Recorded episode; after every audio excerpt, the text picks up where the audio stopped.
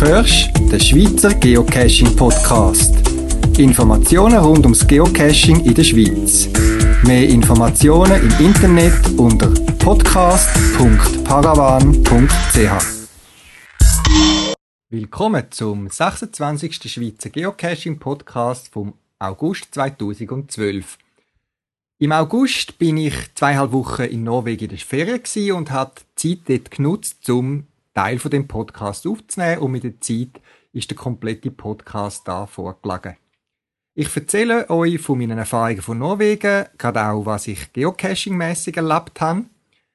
Erzählen über ein paar Hilfsmittel, die ich brauche, wenn ich mit anderen zusammen geocachen oder Geocaching-Reise plane ein Tipp zum witterungsbeständigen Anbringen von Informationen bei Geocaches und zum Schluss noch ein paar Hinweise zu kommenden Geocaching-Events. Ich wünsche euch viel Unterhaltung beim Hören.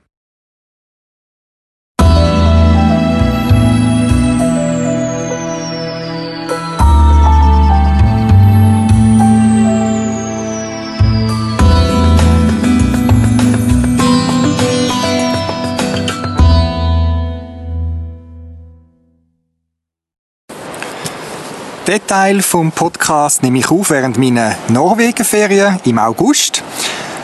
Wir haben eine Rundreise gemacht mit Mietauto und Schiff. Und weil wir eigentlich viel unterwegs sind, viel haben wollen sehen, haben wir uns mit in der Ferien ein Ferienhäuschen gegönnt, an einem Seitenarm von einem grossen Fjord.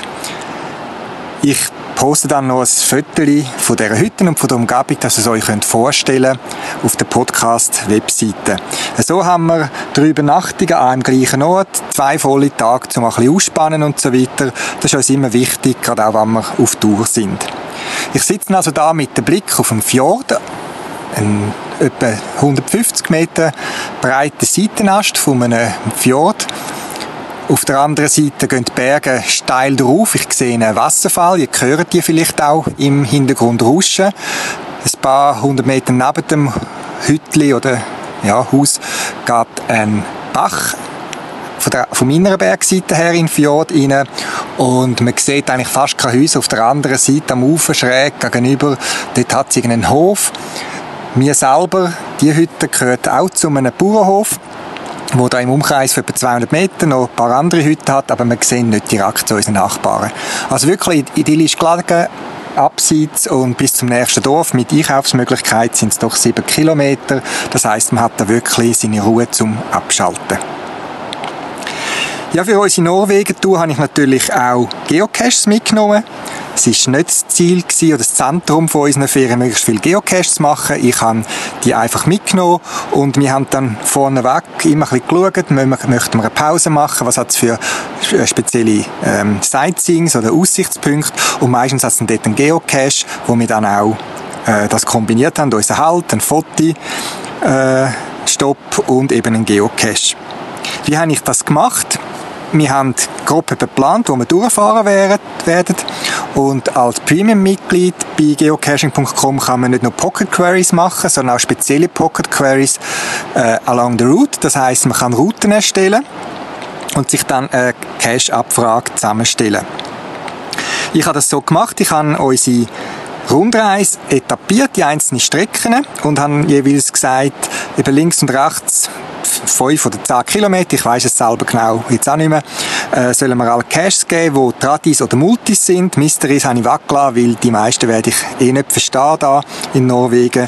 Ich habe auch gesagt, ich möchte keine 5 Sterne Caches, weil nur schon von der Ausrüstung und der Zeit her haben wir gar nicht die Möglichkeit, um so viel zu machen. Das hat so etwa sechs Pocket Queries gegeben, die ich dann abgeladen habe, kurz vor meinen Ferien. Und weil ich auch noch angewählt habe, dass ich nur die momentan aktiven will, habe ich doch äh, einen guten Grundstock von, weiß nicht, gegen die 1000 Geocaches auf meinem Garmin Montana, wo zusammen mit dem Auto-GPS uns begleitet hat.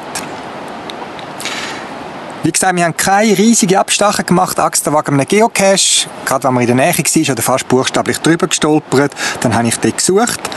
Aber es ist doch so gewesen, wie so oft, und ich habe das auch schon erzählt, in einem fremden Land, Viele Geocaches da haben einem an spezielle Orte hingeführt, wo man vielleicht schon kannt aus dem Reiseführer oder eben nicht. Das sind dann die besonderen gewesen, wo irgendeine spezielle Aussicht war, ein historisches Denkmal, irgendeine spezielle Geschichte, wo vielleicht nur die Einheimischen kennen. Und so haben wir ganz nette Überraschungen können erleben da auf unserer Rundtour durch Norwegen. Für mich sind ja gute Geocaches solche, mit, äh, wo eines von diesen drei Kriterien mindestens erfüllen, einen besonderen Ort, eine interessante Geschichte oder eine spezielle Box. Auf meiner Ferien da in Norwegen, da sind es vor allem schöne Plätze gewesen und interessante Geschichten, die sich teilweise äh, hinter einem Cache verborgen haben. Aber eine spezielle Dosen oder so habe ich nicht gefunden, wobei auch nicht speziell danach gesucht. Ich habe auch keine Auswahl nach Favoritenpunkten gemacht, sondern einfach eine große Liste dabei gehabt.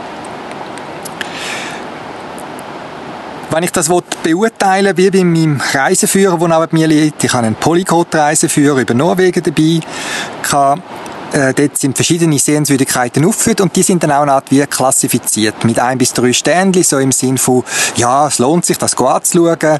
Äh, zwei Ständchen heisst dann, glaubst äh, es lohnt sich, einen Abstacher zu machen und drei Ständchen, da lohnt sich eine eigene Reise nur dorthin. Und bei den Geocaches, die ich bis jetzt gesehen habe, ist es also ähnlich gewesen. Ich würde jetzt mal so sagen, ein Drittel ist nur für die Statistik gewesen. Ähm, da ist jetzt nichts besonders rausgestochen. Da bin ich fast manchmal enttäuscht gewesen, was ich vorgefunden habe. Bei einem Drittel äh, sind gute Cash gewesen, an Sightseeing-Punkten, wo ich vielleicht eh hin wäre oder wo mir nichts Neues erzählt haben. Aber doch, ich finde es eine gute Gelegenheit, äh, auf einer Reise auch das können zu machen. Und ein Drittel der Geocache, so ganz grob, habe ich wirklich sehr gut gefunden. Da hat sich also wirklich gelohnt, auch ein bisschen einen Umweg zu machen. Gerade heute haben wir einen den wenigen Geocaches da gemacht noch, wo es da in der Gegend hat. Es hat etwa drei Caches im Umkreis von 15 Kilometern. Ähm, der hat uns hingeführt in einen Seitenarm von dem Fjord. Also der Fjord ist nicht mehr hingegangen, sondern es ist dann wirklich so ein Teil wo man drauf hat müssen, wo er eine Geschichte erzählt hat, dass da früher so eine Art, wie eine Art Alpwirtschaft betrieben worden ist, mit Käseproduktion und so weiter. Und auch empfohlen hat, man soll dort ein bisschen laufen. Das haben wir dann auch gemacht. Den Cache haben wir gefunden. Das ist beim Parkplatz, wo wir können parkieren Bis dorthin hat man fahren, relativ noch gut.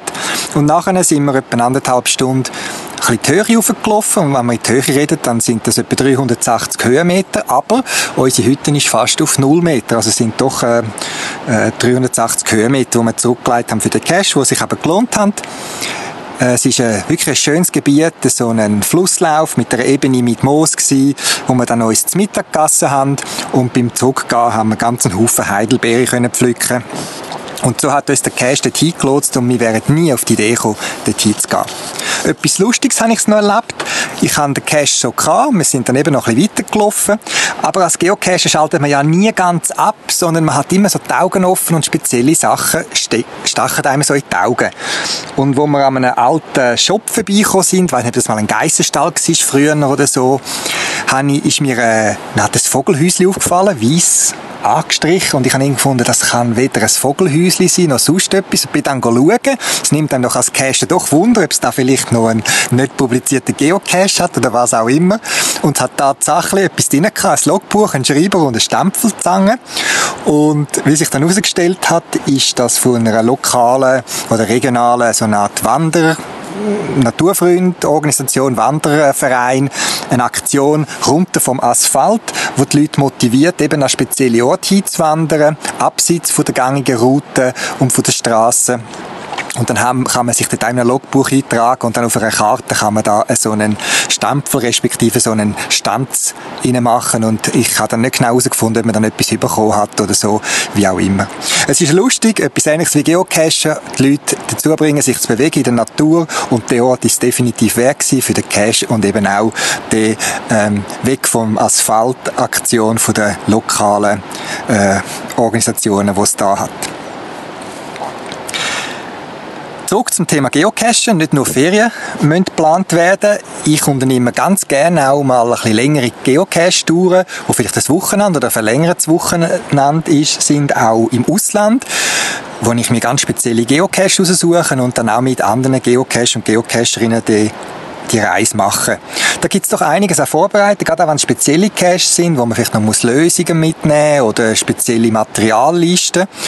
Und wie koordiniert man das? Und weil mich schon ein paar darauf angesprochen haben, gebe ich da meine Empfehlungen gerne mal weiter. Es gibt verschiedene so Werkzeuge und Tools, wie ich es jetzt vorstelle. Mit diesen drei schaffe ich oft relativ häufig, wenn ich jetzt da aufführe. Das eine ist ja, es gibt Dokumente, vielleicht Listings, vielleicht Hotelreservationen, Tickets, Online-Tickets, die man äh, gebucht hat, die man möchte ablegen und eben für das ganze Team zugänglich machen. Ich brauche dazu den Service Dropbox. Den Link dazu, wie auch zu allen anderen Tools, die ich noch aufführe, findet ihr auf der äh, Podcast-Webseite podcast.paravan.ch. Dropbox ist ein kostenloser Service in der Basisfunktion, wie bei geocaching.com, wo einem eine Art einen teilten Ordner, ein teiltes Verzeichnis auf dem Computer zur Verfügung stellt. Wie muss man sich das vorstellen? Man hat einen PC, man installiert eine kleine Software, man tut sich einen Account einrichten, wie bei geocaching.com, wie das kann, die Username, Passwort. Und dann steht einem auf dem PC oder auf dem Mac oder wo auch immer, es wird unterstützt auch iPhone, Android und verschiedenste Plattformen, steht einem ein Ordner zur Verfügung, wo man das Dokument kann, wie man es sich gewohnt ist, ablegen, ändern, wegkopieren, wieder rausnehmen, wieder löschen. Nur wird der Ordner, sobald man am Internet ist, eben mit dem Dropbox-Service synchronisiert. Er ist also in dieser ominösen Cloud, wo da die Leute immer davor reden momentan. Die Speziellfunktion für mich kommt aber dann zum Tragen, wenn ich auf einem anderen PC, jetzt in meinem Fall zum Beispiel im Geschäft, wo ich das darf nutzen für private Sachen, nicht aber für geschäftliche Dokumente, Zugriff habe auf genau so einen Ordner, der erscheint dann auf dem anderen PC genau gleich und alles, was ich dort rein tue, zum Beispiel im Geschäft, das sehe ich dann, sobald ich die bin und am Internet, nach ein paar Sekunden oder Minuten, je nachdem wie viele Dateien und wie groß die sind, sehe ich die Datei dort. Das heißt, es ist ein Ordner, der wie gespiegelt ist und was ich mit dem einen mache, das passiert auch beim anderen wenn man wieder im Internet ist und die Synchronisation stattgefunden ist und man sich eigentlich gar nicht mehr groß muss darum kümmern, wenn das einmal eingerichtet ist. Man hat auch Zugriff über ein Webinterface, das heißt, man kann den Browser starten in einem Internetcafé irgendwo, wo man ist und hat dann auch Zugriff auf die Dokumente. Spezielle Ordnernamen in dieser Dropbox sind schon gegeben, zum Beispiel Foto oder Public. Wenn man ein Foto dort, rein tut, kann man sich dann auch einen Link quasi anzeigen lassen und den weiterschicken an Bekannte und Verwandte, die das Foto oder die Fotos möchten anschauen und die kommen dann gerade automatisch so wie eine Galerie. Das heißt, man muss sich nicht um eine Webseitengestaltung oder so kümmern, sondern die Fotos stehen gerade zur Verfügung. Aber nur wenn man den Link weitergibt und der ist nicht so einfach zu erraten, der hat nur das Passwort drin. Und Public, der Ordner, da kann man Sachen rein tun, wo, wenn ich irgendeine grosse Datei möchte, jemandem zur Verfügung stellen oder schnell jemandem etwas schicken, was zu gross ist für sein E-Mail-Postfach, dann tue ich ihm das dort rein und kann ihm auch äh, einen Link auf die Datei dann kopieren und dem schicken und der kann einfach draufklicken und kommt dann die Datei ebenfalls über das Grundfunktion von Dropbox. Stellt euch wirklich vor, ein gespiegeltes, ein gespiegeltes Verzeichnis, wie ein anderes Verzeichnis von eurem PC auch. Steht da für für den iPhone und äh, Android zur Verfügung. Überall, wo ihr Internetzugang habt, synchronisiert das einfach, ohne dass ihr etwas damit tun. Wenn es löscht, löscht es überall. Wenn ihr etwas anderes löscht, anderes, äh, das ist wirklich ein schöner Service. Jetzt, wie brauche ich das zum Geocachen, für meine Geocache-Tour? Einzelne Ordner, die ich erstellen kann, die kann ich gezielt ausgewählten Leuten quasi zugänglich machen. Die müssen einen Dropbox-Account haben. Und wenn ich denen ihren Namen oder E-Mail-Adresse quasi eingebe bei der Dropbox auf der Webseite, dann können die den Ordner auch nutzen. Die sehen dann von all meinen Ordnern nur den, der für sie freigegeben ist. Wenn ich also ein Geocaching-Tour plane, dann gibt es drinnen noch Unterverzeichnisse, wie zum Beispiel Hotelreservationen, äh, Bahntickets, äh, Cache-Lösungen, Material und so weiter. Und jeder vom Team, und das ist ja das, was ich wirklich super finde, wenn man so mit einer Gruppe unterwegs bin, jeder trägt etwas dazu bei und kann dort seine Notizen hinschreiben oder hat Zugriff, was die anderen schon herausgefunden haben oder eben, wo ist jetzt das Hotel schon wieder, an welcher Adresse. Äh, man kann Materiallisten anführen, wer nimmt was mit und alle haben Zugriff auf den Ordner. Und nach der Geocaching-Tour, wo es ja meistens sehr viele Fotos gibt, brauchen wir den gleichen Service dann auch zum Fotos quasi austauschen. Es gibt ein Unterverzeichnis Fotos zum Beispiel und jeder äh, tut dann seine äh, Fotos dorthin und hat die einfach allen zugänglich gemacht. Dropbox, etwas, wo ich äh, zum Cachen, aber auch privat sehr oft nutzen. Einfach ein Hinweis. Sie garantieren zwar, dass da Datensicherheit und so weiter gegeben ist, aber man muss sich auch bewusst sein, die Daten, die dort sind, die gehen irgendwo ins Internet, werden gespeichert bei irgendeiner Firma, die zwar sagt, und das glaube ich denen auch, dass sie es bemüht sind, die können sich das nicht erlauben, irgendwelche Datenleck Bekannte zu haben, die Firma wird gerade geschlossen oder eingehen. Trotzdem tue ich der Dropbox nichts anvertrauen, wo irgendwie niemand anders gesehen bekommen. Ich wüsste zwar gerade nicht, was für Dokumente ich so geheim habe, aber einfach Leute, die vertrauliche Unterlagen haben, die, denen empfehle ich sehr Zurückhaltung mit Dropbox. Es gibt dann so Zusatzprogramme, die dann die verschlüsseln und so weiter, aber das wird da zu weit gehen. Wir aus unserer Firma zum Beispiel dürfen aus Datenschutzgründen also Service nicht brauchen. Wir haben unsere eigenen firmeninterne Lösungen, wie das sichergestellt ist, um sichere Datenaustausch zu machen. Aber zum Geocachen und so weiter, private Dateien, ein paar Fotos von einem Ausflug, finde ich Dropbox super und aus meiner Sicht absolut sicher genug. Dropbox, Dateien austauschen mit anderen. Per E-Mail und mit Dropbox kann man doch einiges machen, aber irgendwie, wenn es dann wirklich so die heiße Phase geht, möchte man vielleicht mit den Leuten nochmal telefonieren oder diskutieren oder was auch immer. Und für das brauche ich Skype. Skype haben wir vielleicht schon gehört. Das ist auch eine kostenlose Dienstleistung, wo man kann in der Grundfunktion kostenlos nutzen, wo man kann von Computer zu Computer telefonieren. Es gibt für Windows, für Mac, es gibt für iPhone, für Android Programme, wo das Skype ermöglicht. Und wo, wenn man Internetanschluss hat, äh, kann man kostenlos kommunizieren wie mit einem Telefon. Und das Schöne bei Skype, man kann relativ einfach Telefonkonferenzen einrichten. Das heißt, wenn man noch kurz vor der Geocaching-Tour mich, sich mal mit allen nochmal möchte absprachen, nochmal ein paar Worte tauschen, statt irgendwie 100 E-Mails hin und her schicken und zirkulieren lassen, dann kann man wie eine Konferenzschaltung machen unter Skype und miteinander äh, diskutieren. Skype hat auch eine Art Chat-Funktion, das heißt, man kann entweder unabhängig vom Telefonieren oder während dem Telefonieren kann man Text schreiben, wo dann die andere oder der andere, wo man gerade am kommunizieren ist, auch sieht und kann darauf an, äh, äh, reagieren. Also zum Beispiel statt einen Link durchgeben, hey, geh mal auf die Webseite xyz 1, 2, 3, 4, 5, 6, 7, 8, 9, slash irgendwas, kann man das schnell tippen, schicken und dann sieht es der andere gerade. Oder man kann auch sogar Dateien über Skype verschicken. Brauche ich jetzt weniger, habe ich aber auch schon gemacht. Also Skype kostenlos und ein gutes Mittel, um mal miteinander zu diskutieren über große Distanzen hinweg. Ähm, gerade auch, wenn man vielleicht nicht gerade am gleichen Ort wohnt. Etwas anderes, was ich auf meinem iPhone installiert habe, das ist WhatsApp. WhatsApp ist eine Art ein Service, wie man es kennt vom SMS her. Man kann aber längere Text machen. Es ist ein bisschen komfortabler aus meiner Sicht. Und es tut Text nicht über SMS übertragen, sondern über die Internetverbindung. Das heißt, wenn man irgendwo WLAN hat oder Internetzugang sowieso schon im Begriff ist im Abo, dann überträgt das über ähm, das Internet, die, die, die Meldungen. Man kann auch leicht ein Foto mitschicken. Das finde ich auch sehr praktisch, wenn man irgendwie kurz jemand möchte Kontakt aufnehmen unterwegs. Ich brauche das nicht sehr intensiv, aber habe es auch schon gebraucht, sehr praktisch für mich.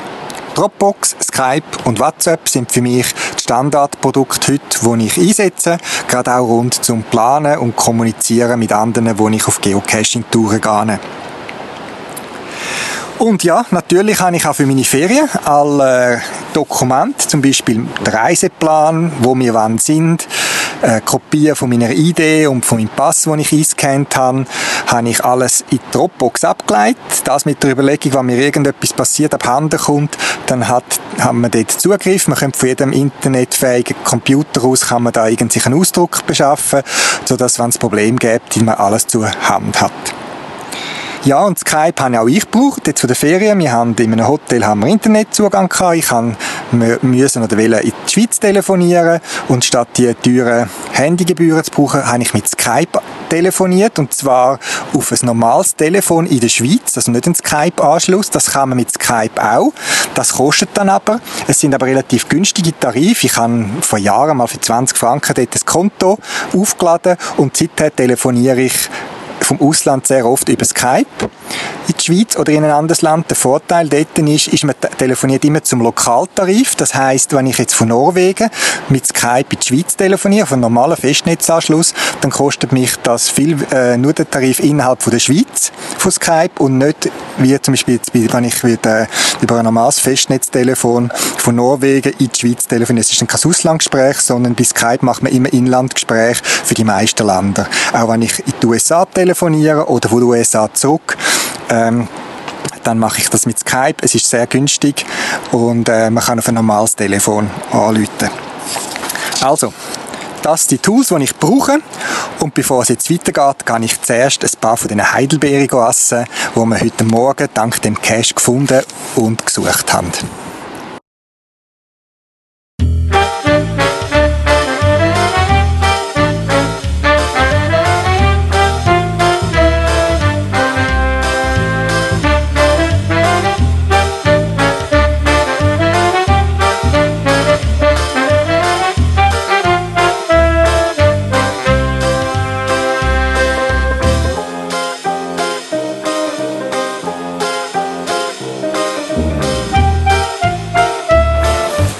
Immer noch sitze ich da auf dem Balkon von unserem Hütli am Fjord.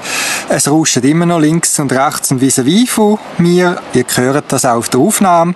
Ich habe jetzt ein paar Heidelbeeren gegessen, meine blauen Finger wieder putzt und möchte euch jetzt noch ein paar Tipps rund ums GPS und Geocaches weitergeben, die jetzt mir gerade aufgepoppt sind in der letzten Zeit oder auch gerade in der Ferien.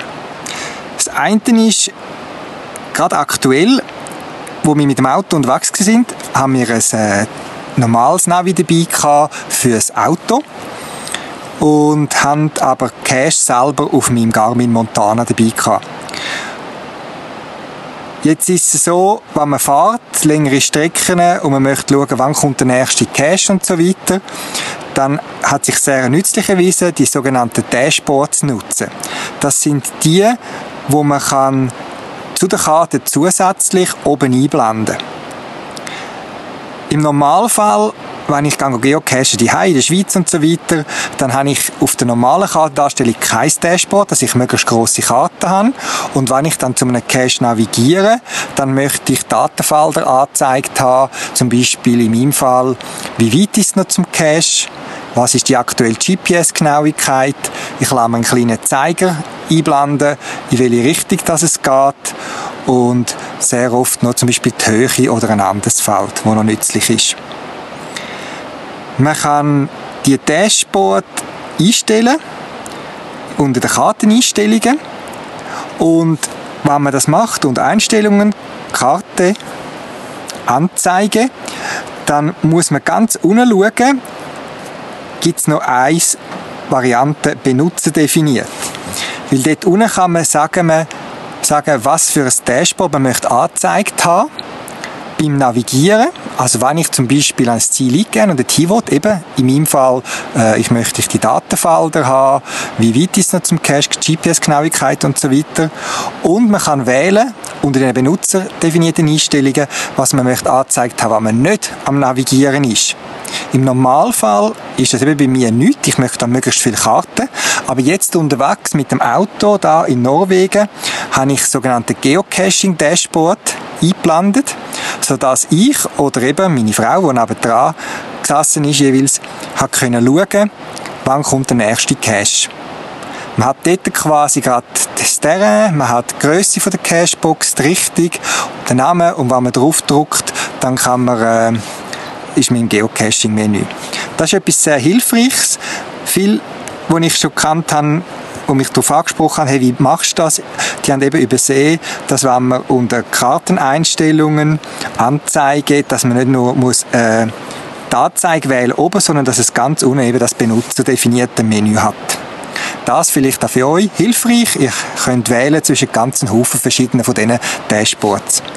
Etwas Wichtiges noch, wenn ihr die Anzeige habt und die sind im Kartenmenü, dann hat Garmin Montana hat unten eine sogenannte Schublade, die man ausfahren kann. Das sind die drei Strichli, die ein Menü in die Karten einblendet. Und dort kann man sagen, dass die Datenfelder, die jetzt gerade angezeigt werden, quasi gesperrt sind oder nicht gesperrt. Gesperrt heisst, man kann es nicht verstellen. Und das ist beim Garmin Mont äh, Oregon sehr oft der Fall gewesen, dass man versehen noch jemand draufgekommen ist oder es schnell in die Hosensache genommen hat und dann haben sich die Datenfelder verstellt. Und beim Montana, bei der neueren Firmware-Version, haben sie das eingeführt, dass man die Datenfelder kann sperren kann. Das heisst, man kann das, äh, die, das Dashboard verschwinden lassen, wieder erscheinen lassen und so weiter, aber man kann es nicht einfach verstellen. Das hat mir schon viel Ärger gespart, die Möglichkeit. Also die, die mit dem Montana unterwegs sind, probieren es mal aus. Ist eine hilfreiche Funktion, gerade auch wenn man unterwegs ist und irgendwann vielleicht an einem Cache vorbeikommt, dass man nicht auch muss auf schauen, kommt jetzt einer oder kommt keiner, sondern dass man das Geocaching-Dashboard gerade anzeigen lässt, wenn man nicht am Navigieren ist und nur in der Kartendarstellung ist. Etwas anderes, wo mir in letzter Zeit zwei, dreimal aufgefallen ist, das sind Informationen, die bei einem Cache oder in einer Zwischenstation versteckt sind. Es gibt da bessere und schlachtere Lösungen. Und die schlachteren sind sehr oft dadurch entstanden, dass man einfach unterschätzt, wie zerstörerisch die Witterung, die Sonne, Feuchtigkeit und die Temperatur kann sein. Also so Zadeli die sind schon mal sehr schwierig, normale Zettel. Laminierte Zettel, wenn man genug Rand lässt rundherum, dann heben die recht gut. Was auch eine gute Idee ist für so Zwischenstationen oder Informationen sind Petling, wo man nur einen Zettel drin tut. Man kann dann auch den Deckel zu, fest zuleimen oder das Isolierband drumherum wickeln. Oder in meinem Fall habe ich mal einen, einen grossen Schrumpfschluch drüber gestrickt, dass niemand auf die Idee kommt, um den aufzumachen, sodass die Zwischeninformationen möglichst lang sichtbar sind. Ich versuche Caches immer so auszulegen und zu platzieren, dass ich möglichst wenig Aufwand habe gerade mit so Stationen. Darum investiere ich dort ein bisschen mehr Zeit. investieren. Was auch gut geht, aber das kommt wirklich darauf an, wo man es anmontiert. Das sind die Broader P-Touch-Streifen. Es gibt es auch von anderen äh, Herstellern. Also von der Dymo hat auch so ein Beschriftungssystem, also die Klappbandchen, wo man Text kann eingeben und dann irgendwie das noch mit draufklappen, die eigentlich gemacht sind für Schubladen, Kisten und so weiter. Aber sie heben eigentlich recht gut auch draussen, zum Beispiel an metallenen Flächen, hinter Hinweisschilder und so weiter, wo es nicht so geeignet sind, sind Holz und so poröse Materialien, auch Mauern heben es nicht gut. Dort ist dann wieder UV-Stift oder so angesagt. Wenn ihr so Beschriftungsbänder nehmt, schaut auf der Verpackung, nicht alle, aber viele sind in der Zwischenzeit auch mit Watterfest markiert. Die sind noch, haben noch ein bisschen festeren Leim, ein bisschen anderes Material und eignen sich besser für Aussenanwendungen. Trotzdem, auch da finde ich immer wieder Stationen, wo sich auflösen, wo sich das Klappband wegkommt und wo nicht mehr lastbar sind. Schade. Darum möchte ich da noch auf die Idee der Schlagzahlen hinweisen. Wer keinen mechanischen Beruf hat, der weiß vielleicht nicht, was Schlagzahlen sind. Schlagzahlen, das sind eine Art wie Stempel mit Buchstaben und Zahlen, wo aber nicht aus Gummi sind, sondern aus Metall, wo man wirklich die Zahl oder die den Buchstaben irgendwo innen prägt. Also man schlägt eigentlich innen, darum Schlagzahlen. Die sind im Prinzip sind so viereckige Stangen, wo vorne der Buchstaben oder die Zahl ausgeschafft ist und man kann mit der einen ums andere kann man irgendeinen Text oder eine Zahl oder irgendetwas neu mit schreiben. Die Schlagzahlen gibt es in verschiedensten Ausführungen, verschiedensten Grössen. Ähm, meine Erfahrung ist dass zwischen 3 und 4 mm, das ist gut lastbar, gerade auch auf verschiedensten Materialien und es ist nicht so groß, dass es gerade auffällig ist. Man muss dann auch entsprechend Kraft haben, um grosse Zahlen auch gut neu mit reinprägen Wer so eine Schlagzahlenset sich beschafft, ich habe euch einen Link dazu bei mir auf der Webseite podcast.paravan.ch. Der wird sehr oft feststellen, dass 6 oder das 9 fehlt. Das ist aber kein Fehler, sondern das ist heute so üblich, dass äh, 6 und das 9 nicht beide vorhanden sind, sondern nur eins von beiden oder beide eben, dass wenn man auf die eine Seite dreht, ist es 6 und auf die andere Seite ein 9. So gibt es ein bisschen weniger Material oder muss man eine Schlagzahl weniger machen, was ja eigentlich nicht braucht, weil es ist ja das Gleiche, einfach gespiegelt. Also wenn ihr so eine Schlagzahlenset habt, wo zum Beispiel 36 so äh, Stampfel drin hat, dann 6 und 9 sind identisch. Also das ist nicht ein Fehler vom Lieferant, dass er etwas nicht mitgeliefert hat. Man nimmt diese Schlagzahlen, nimmt irgendwie einen Hammer und bangelt das auf irgendein Stück Metall. Es könnte auch härtes Holz sein, je nachdem. Bei Metall eignet sich besonders gut.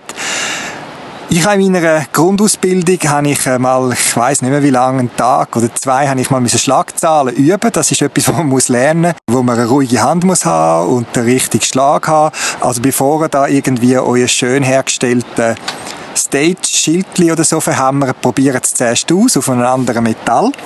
Da gibt es noch zwei, drei Tipps. Eben zuerst üben, dass man ein bisschen das Gespür bekommt, wie fest man muss im jeweiligen Material. Und das andere ist, man kann mit einem Klappband, einem Malerklappband, also wo nicht so ganz dünn ist, sondern eben so ein Malerklappband, wo ich weiß nicht, ein paar Zettel dick ist, kann man sich wie eine Linie machen und dann kann man die Buchstaben schön sanft an die Linien anziehen und dann sind alle Buchstaben auf der gleichen Höhe. Weil auch mit dem Abstand muss man dann ein bisschen variieren, aber auch die Höhe ist schwierig und zum Beispiel eben mit dem Klappband oder wenn man gerade ein Lineal anklappen tut, provisorisch, das hilft einem schön, gerade Schriften anzumachen. Wie gesagt, man kann das auf verschiedenste Materialien draufschlagen, auf Metallen vor allem. Eisen geht, es geht auch Alu, es gehen Konservendosen, sind da kreativ. Was sich sehr gut eignet, das sind so Metallbeschläge auch, die man teilweise so in Bauzentren findet. Die haben sehr oft gerade auch Löcher, wo man sie irgendwo kann anschrauben oder anmachen. Und dort drauf kann man dann eben die Zeichen auch reinschlagen. Die Schlagzahlen kann man natürlich nachher noch mit Farbe ein bisschen auslegen, also ein bisschen, ein bisschen Farbe rein tun, dass man es noch ein bisschen besser sieht, wenn man das will. Und so oder so, mit Schlagzahlen haben wir eine Beschriftung, die sicher wärterungsbeständig ist, also es müsste dann wirklich gerade wegrosten, das ganze Teil. Man kann so auch watterfeste und wasserfeste Kennzeichnungen machen, also solche, die man zum Beispiel in einem Bach versteckt oder in einem Brunnen oder was auch immer, äh, wo es äh, wirklich dauernd wirklich nass und feucht ist. Das ist sicher besser als irgendwie ein laminierter Zettel, wo sicher so lange hebt, bis das erste Mal irgendwo ein Wasser reinkommt und dann ist es vorbei. Also Schlagzahlen, eine neue Idee, Nein, nicht neu, aber vielleicht für viele von euch neu, um gute Zwischenstages zu machen bei Geocaches. Dann auch etwas aus dem Schweizer Geocaching Forum. Und äh, swissgeocache.ch Forum hat ja das Schweizer Geocaching Forum, wo man sehr viel Informationen und auch Hilfe findet zu Fragen, gerade auch wenn man neu startet als Geocacher. Und ich verfolge dort dann auch sehr aufmerksam, was dort für Fragen kommen, versuche auch Auskunft zu geben, soweit ich kann. Und etwas, wo gerade letztens wieder aufgepoppt ist, das ist äh, das Bestimmen von Koordinaten, wenn man einen Cache versteckt. Da einfach der Hinweis, einmal ist keinmal. Also wer das erste Mal sich überlegt, einen Geocache zu verstecken, der soll doch mehrmals hingehen an gleichen Ort, zu verschiedenen Zeiten, vielleicht mal, wenn es regnet und so weiter, und verschiedene Massungen machen und die miteinander vergleichen oder dann eben den Mittelwert bestimmen, wie man es in der Schule gelernt hat. Die neueren GPS, Oregon, Montana, Dakota, die haben eine Ermittlungsfunktion, eine relativ gute. Da kann man einen Wagpunkt markieren. Man kann dann das GPS ruhig anlegen und dann misst das GPS mehrmals hintereinander immer wieder die Position, wo ja immer leicht schwankt, weil eben die Satelliten bewegen sich, äh, ähm, das Wetter ist unterschiedlich und so weiter und macht eine Ermittlung und es gibt eine mathematische Formel dahinter, wo das GPS auch kann ungefähr bestimmen, wie genau das ist, wenn es gut ist, zum jetzt gerade aufhören, dass es nicht mehr genauer ist. Man kann dann den Punkt speichern und wenn man an einem anderen Tag hingeht, kann man mit der gleichen Funktion nochmal den Punkt auswählen und sagen, jetzt nochmal mitteln und er tut dann quasi nochmal den Punkt mit, er sagt dann auch schon, wie viele Mal er da war an dem Punkt zum Mitteln, sagt auch die Abweichung, die er vorgenommen zum letzten Punkt und so findet man sehr genau Position für seinen Geocache. Trotzdem eben an verschiedenen Tagen hingehen, das GPS sagt auch, wenn man innerhalb von einer Stunde oder zwei den gleichen Punkt vermitteln, dann sagt das GPS, es macht keinen Sinn, die Mittlung durchzuführen, weil man nicht mehr Genauigkeit an, so einem kurzen Abstand war. Eben gehen an mehreren Tagen, laufen von verschiedenen Seiten an den Punkt an nach Möglichkeit und vor allem am Schluss überprüft den online, nicht zwingen mit Google äh, Maps. Google Maps ist äh, ein lustiges Programm, aber es ist nie so genau. Nehmt das Karte, das Online-Kartenwerk von eurem Wohnkanton, zum Beispiel gis.zh.ch ist eine gute Adresse für die, äh, die, die im Kanton Zürich wohnen, wo man kann Koordinaten eingeben kann äh, und dann zeigt es mal, wo er es gemäß der Landestopographie quasi hintut. Und sonst kann man das auch bei mir auf der Webseite www.paravan.ch geocache äh, hat es verschiedene Tools, wo man Koordinaten kann eingeben kann und dazu kommt man gerade direkt einen Link rüber zur Karte und kann dann überprüfen aufgrund von der Karte, ist das dort, wo ich den Cache versteckt habe. Wie gesagt, das ist etwas, was gerade aus dem Forum raus ist. Geht regelmäßig dort schauen gute Möglichkeit, um Infos austauschen, äh, Kontakt knüpfen, sich verabreden für Geocaching-Touren. Schlussendlich ist Geocaching ein Hobby, das von der Community von uns allen erlebt, durch ein Gehen und Nehmen und macht doch auch dort mit. swissgeocache.ch forum es wird langsam Kühldampfjahr. Es ist, äh, obwohl August, es ist Abend um 8 Uhr. Es wird noch sehr lang hell sein. Es wird um 10, halb 11 noch ziemlich hell sein, wie, wie bei uns um die Zeit, vielleicht am Abend um 9 Uhr. Aber man merkt, es wird kühl, der Ofen ist eingeheizt und ich beende jetzt den Teil vom Podcast und gehe jetzt an die Wärme und wer weiß, vielleicht hat es noch mal zwei, drei Heidelbeere für mich.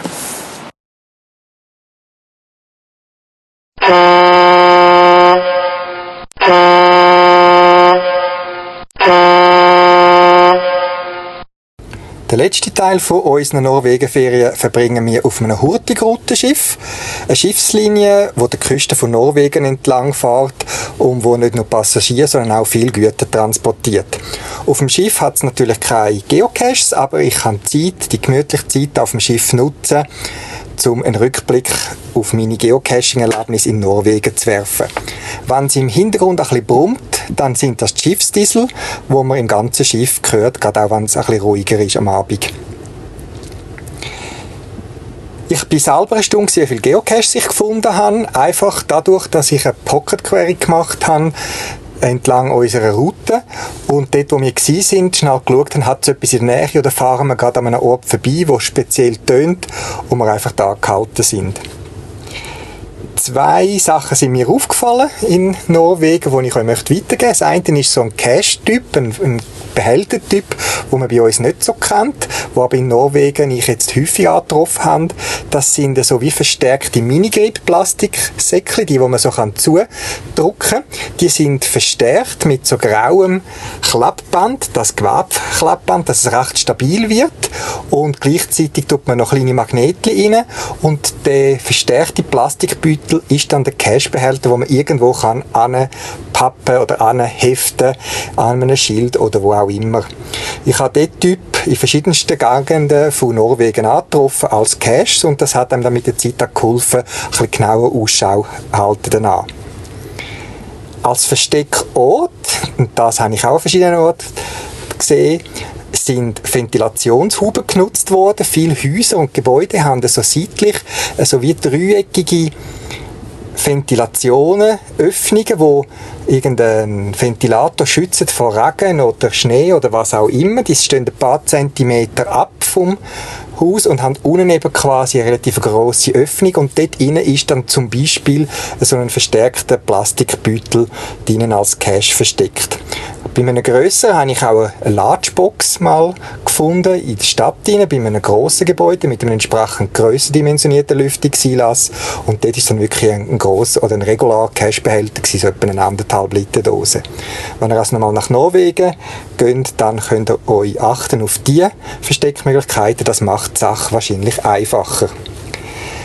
Auch ist mir aufgefallen, dass bei vielen Caches, die ich angekommen sind, mit Spoilerfotos geschafft worden ist.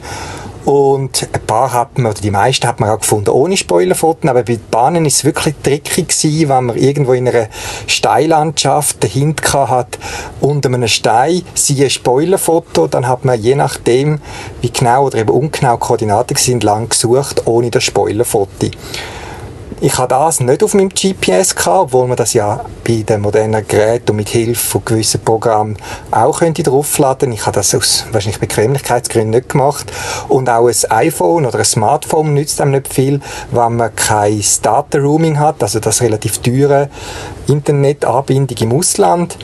Dann äh, hilft einem das vor Ort eben auch nicht. Und ich habe ein paar Caches nicht gefunden auch, das muss ich auch zugeben, die wahrscheinlich mit dem Spoilerfoto recht einfach gewesen sind.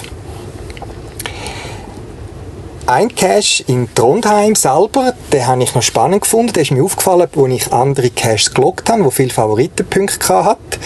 Und der Cache hat ein bisschen etwas von der Städtebau, Geschichte von Trondheim erzählt und über ein Seitengässli, was die für eine Bedeutung kann und so weiter. Und er hat viele Favoritenpunkte gehabt und ist gestanden, dass es relativ speziell versteckt war. Und so Sachen reizen mich immer und ich achte mich nach Möglichkeit auch auf Caches besuchen, die viele Favoritenpunkte haben. Und so sind wir losgezogen unterwegs. Und dann vor Ort haben wir dann wirklich Mühe gehabt, dort zu finden. Wir haben ihn das erste Mal nicht gefunden, weil der Hint, wo es dazu gehabt als Texthint, der hat mir nicht weitergeholfen. Ich habe etwas angenommen, aber das ist dann schlussendlich nicht gewesen und man ist da in einer Gasse, wo ab und zu Leute wieder vorbeigelaufen sind und ich habe dann aufgegeben. Wir sind dann nochmal hier und dann hat es relativ nochmal viele Leute gehabt, die Arbeiter, Köche oder Servierpersonal von der Restaurant, haben scheinbar auf die Gasse hinter einfach damals ihre Rauchpause gemacht. Dann hat es mir auch verunmöglicht, länger dort zu suchen. Und erst, wo wir mit dem Schiff, mit der Hurtigrute wieder zurückgefahren sind und zufällig auch wieder in Trondheim angehalten sind für eine Zeit, bin ich nochmal dort hier und habe dann auch in der Zwischenzeit beim Internetzugang das Spoilerfoto abgeladen und mit dem ist es dann relativ einfach gewesen und es ist noch ein spezieller Cache-Versteckart gewesen. Ich möchte das da nicht verraten, weil die Chance ist groß, dass Trondheim mal einen geht besuchen und da möchte ich die Überraschung nicht wegnehmen. Es ist etwas, was ich noch nie gesehen habe, relativ einfach gemacht, äh, nicht so witterungsgeschützt, aber äh, speziell.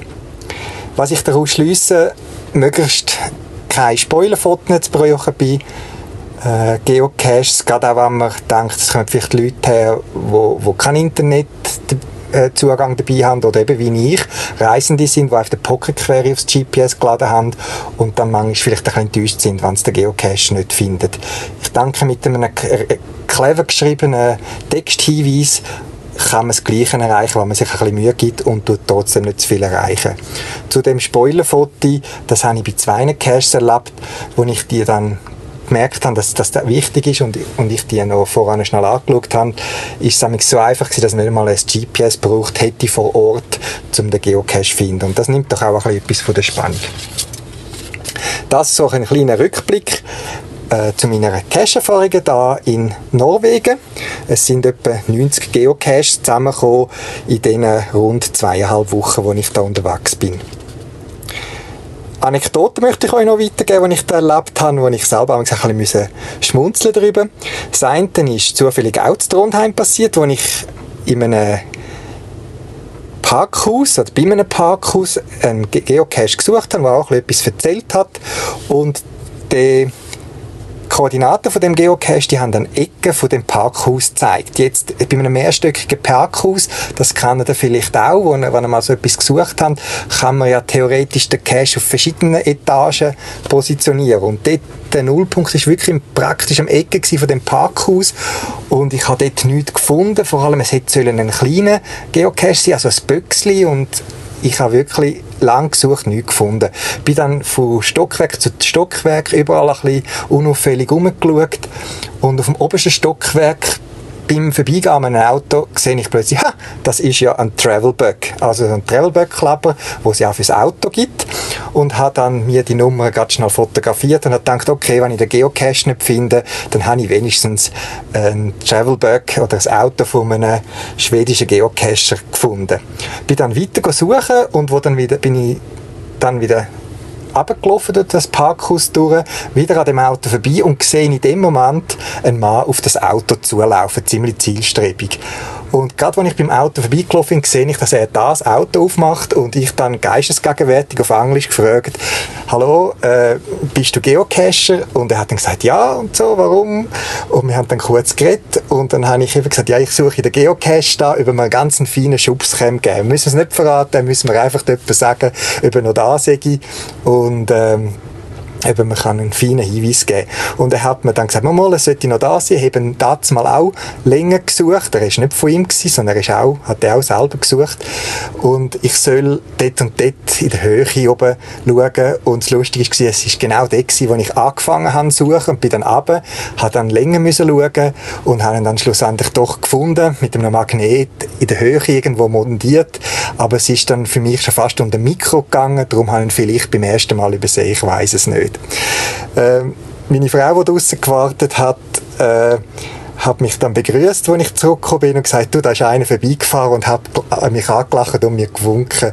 Und das ist dann eben der Geocacher gewesen, der beim Rausfahren noch von Geocacher zu Geocacher gegrüßt hat. Das ist eine lustige Begegnung mit dem einzigen schwedischen Geocacher, den ich dort angetroffen habe. Auch sonst habe ich eigentlich kein Geocache gefunden. Ein, zweimal habe ich von weitem gedacht, oh, das könnte ein Geocache sein, wo ich durch die Stadt gelaufen bin und ein Grüppli von Leuten bei einem Ort zugestanden ist, wo ein Geocache war und die sich auch so ein bisschen auffällig, unauffällig verhalten haben. Aber äh, an Geocacher angelaufen bin ich eigentlich nur einmal. Das ist dann weiter oben, viel weiter oben im Norden, wo wir Kille sind schnell anschauen, mit dem Auto rausgefahren, die Kille anschauen und gesehen, oh, da hat sie einen Geocache. Wir sind dann auch dorthin und äh, wo wir um die Ecke herumbügen und ich anfangen zu suchen, bin ich zuerst up. Da hat schon Leute, die wahrscheinlich die Killer anschauen ich warte noch mit suchen, habe dann aber gesehen, dass die Frau ein GPS in der Hand hat neben dem Fotoapparat. Und dann ist der Fall für mich klar gewesen. Ich bin zu ihr an haben äh, gesagt auf Englisch, hallo, komm, wir können miteinander zusammen suchen, ich bin auch, bin auch Geocacher. Und sie hat dann gelacht und auf Englisch auch äh, geantwortet, ja, ist toll, komm, suchen wir, ich bin da schon länger am Suchen.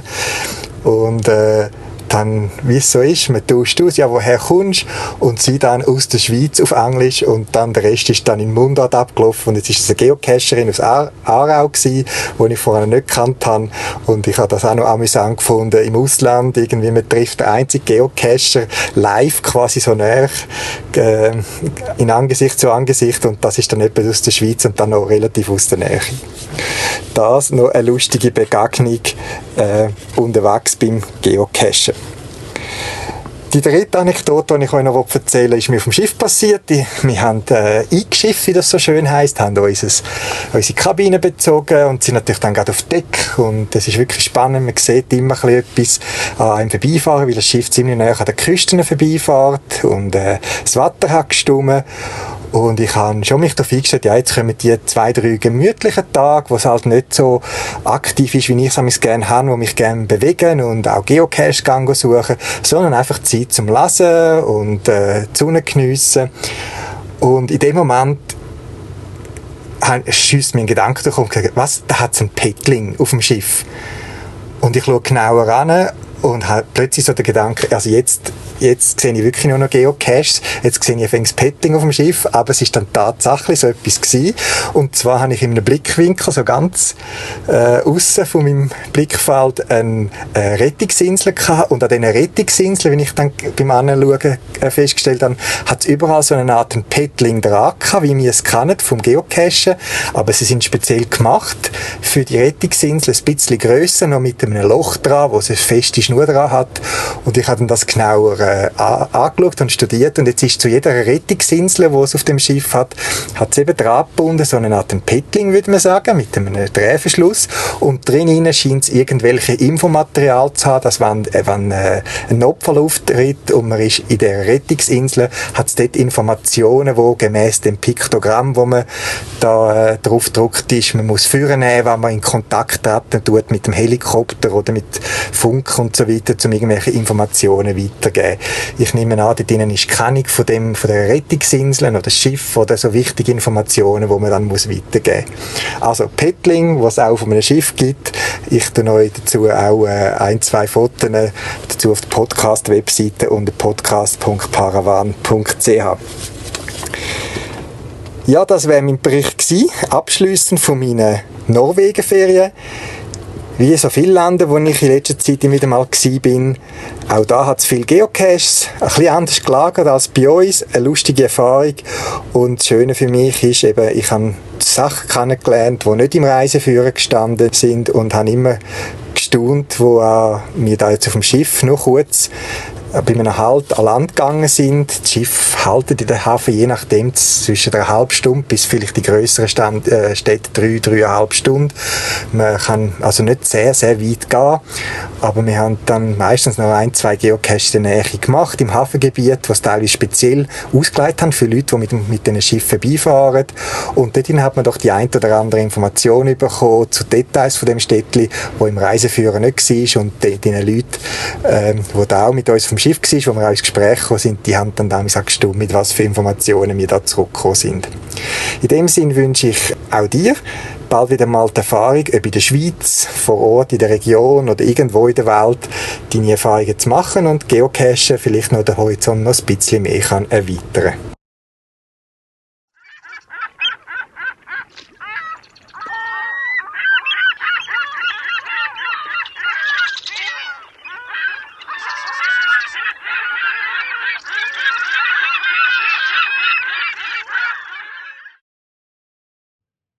Zum Schluss noch Hinweis auf zwei Geocaching-Events. Es findet ja in der Zwischenzeit so viele Events statt, dass man fast wöchentlich an einen könnte gehen.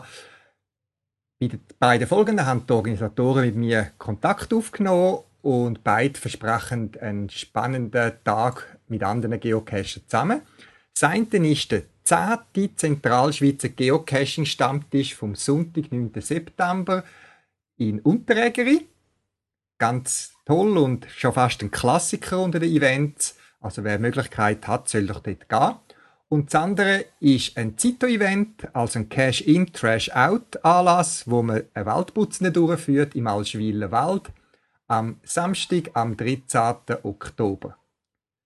Links zu den beiden Events findet ihr bei mir auf der Podcast-Webseite podcast.paravan.ch, wo ich auch ein paar wenige Fotos von meinen Norwegen-Ferien und speziell auch die Sachen rund ums Geocachen in Norwegen, die ich erwähnt habe, ein bisschen visuell zeigen. Ich bin immer offen für Themen und Ideenvorschläge von euch. Schickt mir ein E-Mail an podcast.paravan.ch. Es gibt auch ein Geocache-Telefon. Nehmt mit mir Kontakt auf und bringt doch eure Ideen und Rückmeldungen ein. Bis zum nächsten Mal, viel Spaß und bis bald im Wald.